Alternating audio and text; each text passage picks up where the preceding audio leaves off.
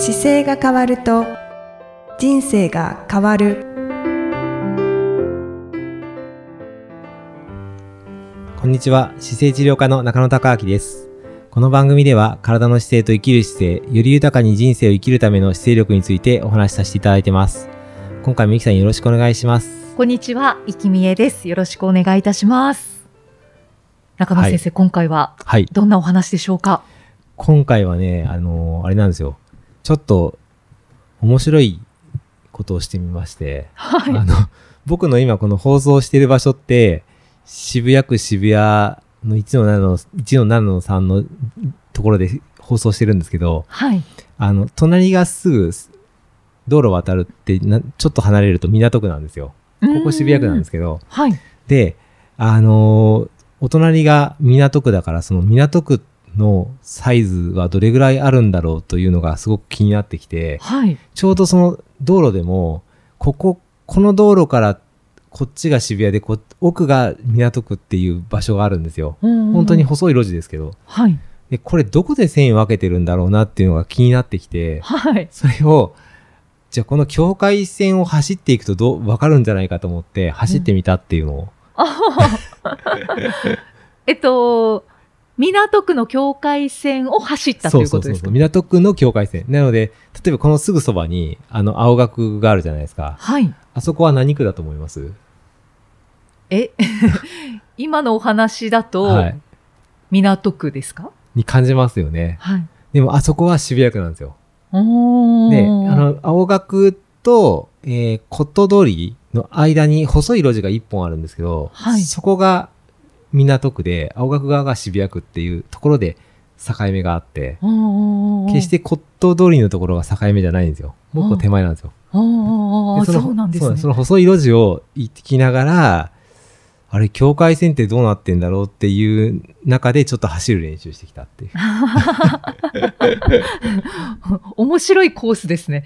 そう、そしたら、結構広くて。あ、のーこう順番に行くじゃないですか。ただ渋谷から、その、青山学院の間から行くと、そのまま行くと六本木通りに当たるんですけど、六本木通りもすぐに当たらせてくれなくて、はい。手前で斜めに切り替わって、はい。このブースは港区ですっていうのが残ってるんですよ。だからどうやって陣地取ったのかわかんないんですけど、ああ、確かに。うん。はい。あのーそこでこう曲がらなきゃいけなくて曲がって、うんで、渋谷区の際を辿ってたんですけど、はい。あの、片手に、その時って、片手にスマホを出して、Google に、港区地図って入れるんですよ。はい。そうすると、なんか、港区の地図が浮き上がった Google マップが出てくるんで、便利。で、それを押して、自分の現在地が出てくるんで、はい。それ見ながら辿って始め行ってたんですよ。はい。そしたら、あまりにも細かくて、うんうんあの、なんだろう、こう、ぐるっと回ったりする場所とかもあって。それを辿りながらしばらく行く中で、あの、道路の右行ったり左行ったりするのが出てきたんで、はいあまりにも止まりすぎて進まないから、ちょっとある程度から妥協し始めたんですけど、でも、ずーっとこう、辿っていくので、なんか、なんでしょうね、地名の勉強になったり、うん港区って境目がどのぐらいあるかわかります？区と、港区と隣の区って隣接してる区。いや、ちょっとわかんないですね。全然わかんないですよね。はい。あの、こっから、えっ、と、行くと、例えば、その港区との境目で行くと、渋谷ともちろんさっきのせせ境目になっていて、うん渋谷区の次が、あの、品川区とひ瀬戸際になってくるんですよね。はい。はい。で、目黒区っていう区もあるんですけど、目黒区とは微妙に接触してなくて、へえ。あの、恵比寿は渋谷区なんですよ。ああ、そっか、恵比寿は。渋谷区恵比寿の境目と、港区白金台の境目っていうところがちょうど境目にあるんですけど、そはい。のすっごいそのそばまで目黒区が来てるんですけど、はい。あの、港区とは接触してなくて。そこで。は。なんか接触してそうですけどね。そうなんです。でもしてないんですよ。そそれでししてなくて、そこからこう、あの、白金の方に曲がっていって、はい。で、白金の方だと白金台と今度上大崎っていう、あの、場所が品川にあって、そことの境目でこう、際がずっとあってう、んうんうんうん。そこからずっとその辿っていきながら。で、途中。で、ここですよって言ってる点線とかがこんな崖の上になってて通れないんですよ、もはや。あ で、あ、もうこれやめたと思って諦めて、そのまま品川の方回って、あの、品川駅の方に回ってちょっと行ったりとか。ーはい、はい。で、いろいろ見てると、なんか地図に載ってないすごい、なんだろう、隠れた場所が結構出てきて、へえ。なんか見る限りこう、なんだろう、森、森というか、はい。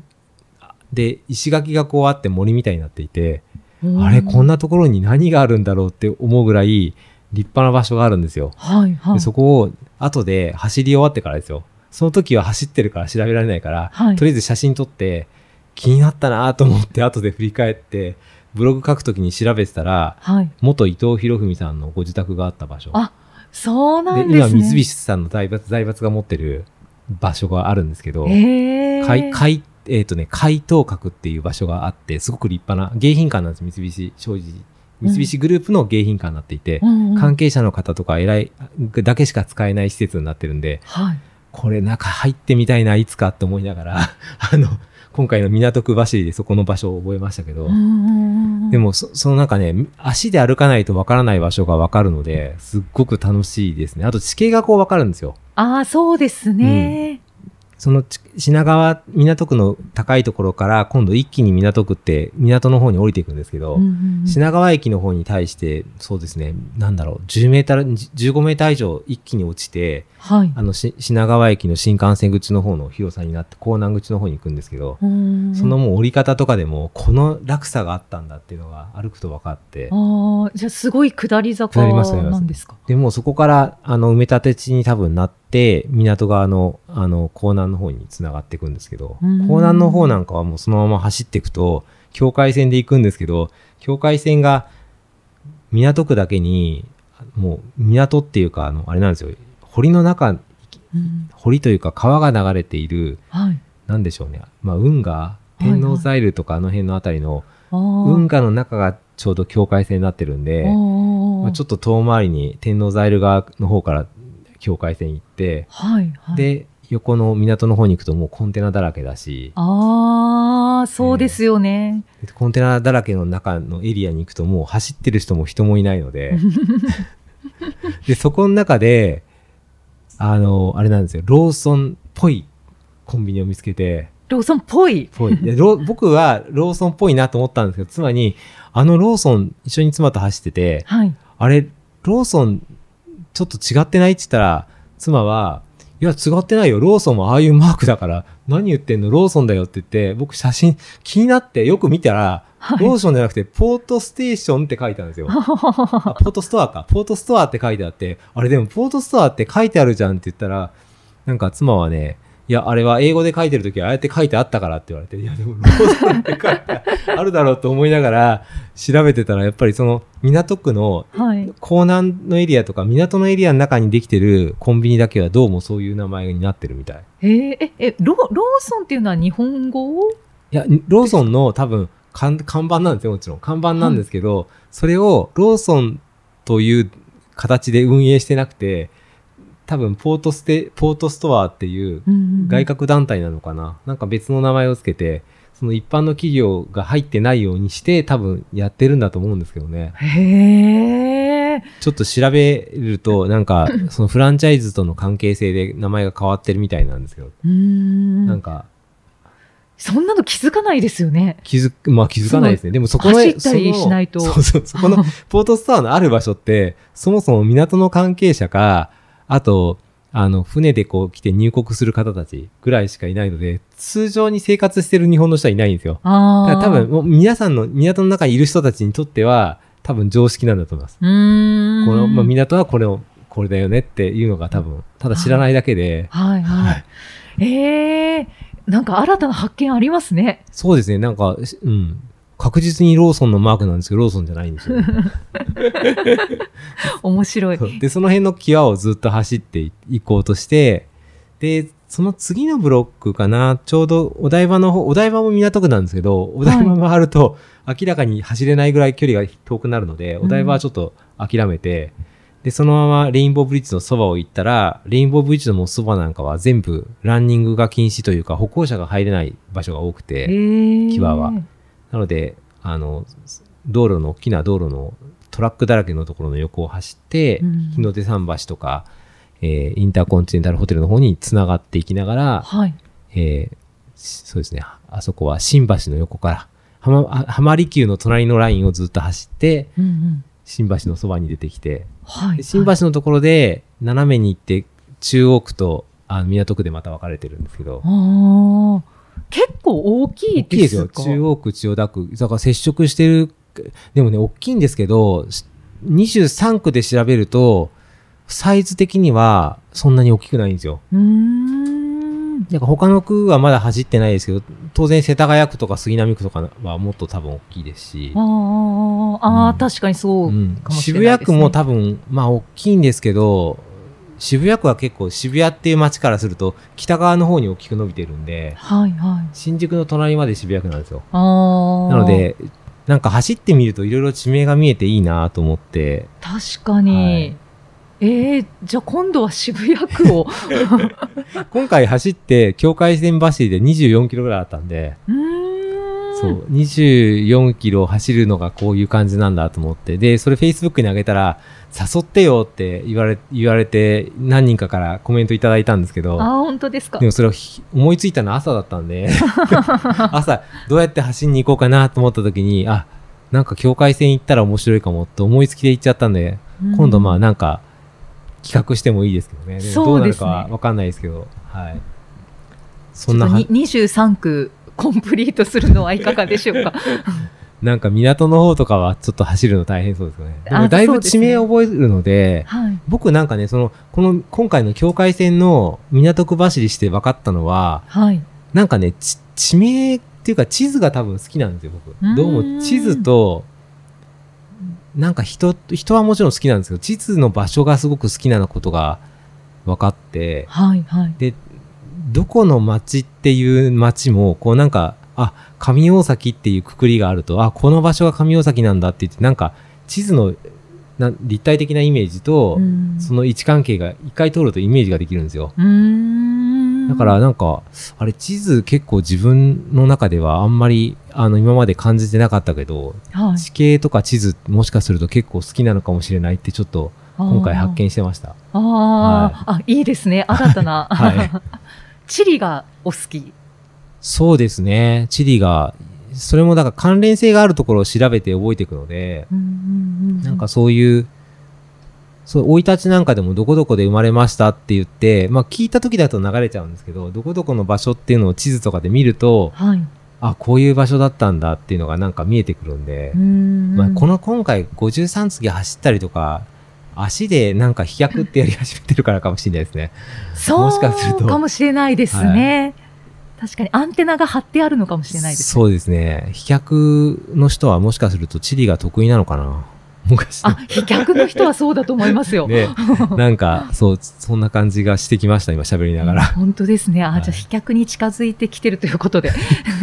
なんかだからご自分、ご自分のお住まいのエリアで、ちょっとこう、車とかでなくて、自分の足で走ってみるっていうのをやってみると、面白いのかな僕、地元が三重重県四日市市ですけど、四日市なんかはかなり広いので、そうですよね。もう境界線って言っても山側の方はかなり山入ってるし、うん。海側は完全にコンビナートの方全部そうなんで、うん。ちょっと走れないかもって今言いながら思いましたけど、うーん、ちょっと土地がやっぱり広いですよね。田舎はね、街が広いですよね。はい。うん。でもなんかその、ね、自分の足でこう回ると、このサイズがあるんだって気づけるなんかきっかけになりそうですね。は確かにそういうお話を聞くと、はい、自分の地元をうん。なんかくまなく走ってみたいなっていう気持ちは出てきますね。ね、そうですよね。まあ横浜だと、横浜、神奈川県の区だと、小ぶりの区だとね、パッて行けるかもしれないですけどねう。んうん、はい、うん確かにまた、なんか、北海道だとどうなんだろう。すごい広そうですね。北海道すごそうですね。広そうですね。なんか広い気が、街でもいいかもしれないですね、北海道だとね。このそうです街ねだけでも。はい。うんうんでもなんかその自分の街ってどこで切り替わってるのかなって見ると、なんか発見があるかもしれないです。に。確かになんか走るバリエーションが増えて、そうです、そうです。そうするとなんかロングの走るっていうのが大変だけど、街の散策と走るイベントを入れると、はい。結構距離が稼げるんで、はい、はい。だって24キロなんですよね？そ24の港区24走った時は。いい港区はコンビニいっぱいあるから全然困らないですけど、なんかその、そうですね、離れるとトイレの場所がないとかなんか問題はあるかもしれないですけど、あでもなんか、こういう形で走るとこんな距離があるんだっていう練習には面。白いかもしれないです。そうですね。なんかこんな、そうです。こんなことをして走ったりしてます。何かヒントになったのではないかと。まあ、そうですね。な、なんか、す好きな区を、気になった区を一周していこうっていうか、好きな街を一周してみようとか、はいなんかそんな遊びをやってみるといいのではないかという、はい。うんうん。そんな提案でした。そんなお話でした。はい。そうですね。はい。はい。ありがとうございますミキ。さん、こういうのやったことあります？いや、ないです、ないです。ですよねはい。そう、だから走れるようになると意外にこういう変なことも、変なこと。歩くと大変そうだけど、走ればいけるのかもっていう。そうですね。そう、あ、あの、中野先生が、その地元にはい。帰省した時にはい走ってないのって、はい。私が聞かれたことがありまして、はい。はい。で、えっ、と、近くの田んぼの道は走ってますっていうお話をしたときに、海もあるんだよねっていうことで、うん。海の方を今度は走ってみたらどう？って提案してくださったことがあって、はい。なんかそういうのって、あんまり気にしてなかったんですけど、あ、そっちの方もそうか、走ってみてもいいんだよなっていう気がしたので、はい。そういうふうになんか自分で、まあ私は中野先生に教えていただきましたけど、なんかバリエーションを作って、ちょっと挑戦してみるっていうのもいいんじゃないかなって思いました。そうですね。ぜひ。なんかその自分の目で見て動くと、なんか地図で見たりとか、分かってるつもりのところの景色が全然変わってくるんで、はい。はいなんか悩んでることとか気になってることが意外に解決したりすることも、その走ってる間にあるかもしれない。例えば家建ててる方だったら、その今回の港区回ってるだけで家っていっぱい横すか通ってくるんで、はい。あれ、こんな風に車を置くのありなんだとか、あ こんな建て方してるんだとか、なんか結構建物建ててる方だと多分気になるでしょうし、ーあ、の、農自分でなんか農園やったりとか、ちょっと、なんだろう、軽くガーデニングやってる方だと、はいあここ面白い感じでガーデニングやってるとか、気づくところは結構あるかもしれないですねあ。確かにそうですね。うんなんか興味関心がその境界線をたどりながら、なんか思わぬ発見があったりするんで、うん。飲食店の方なんかもその、そういうルートでやると、このお店なんか面白いなとか、明らかにロケーション悪すぎるけど、絶対美味しそうなお店あるんですよ。なん、か、境界線でしかも細い路地入っていくと、飲食店なんかあるなんて思ってないけど、い。そこで飲食店やってるなっていうのがあって、うん。Google マップで見ると星がすごいついてるから、なんか絶対ここなんかあるんだなっていうのが自分の目でわかると、うんなんか外さない気がしますね。うんうんうんなんか美味しそうなお店とかって、大体全体的に美味しそうな感じしてて、はい。抜け 抜け目がないというかきっちりされてるから、うんうんあ、面白いですね。そういう発見がなんかすごくあって、意外になんかネットで検索する時代だけど自分の足で動か動いた方がうん、うんなんか思いがつ伝わるのかなって、うんはい、うんいう感じがしてます。確かにはい確かに、そうですね、はい検索してすぐ見つかって便利ですけど。すごいアナログですけどね。はい。自分の足で見つけるって。だけどなんか見つけた達成感と。そうそう、だから今回のあの、ポートストアみたいに、はい。あの、見たことないローソンに出会えるっていうね、なんか、うんうんうんはい。本当ですね。多分みな、あの、港で働いてる人の話が出た時には多分この僕エピソード絶対使うと思います。使えますね。はいそんな感じで、まあ、こういう遊びも面白いんじゃないかなと、はい、はい思ってます。はい、はいありがとうございます。はい。また次回もゆきさんとお送りしていきたいと思います。次回もよろしくお願いします。よろしくお願いいたします。ありがとうございました。この番組では姿勢や体についてのご質問、そしてご感想をお待ちしております。ご質問とともに年齢、体重、身長、性別をご記入の上、中野生態東京青山のホームページにありますお問い合わせフォームからお送りください。体を見直す時間は人生を見直す時間である姿勢治療科の中野孝明でした。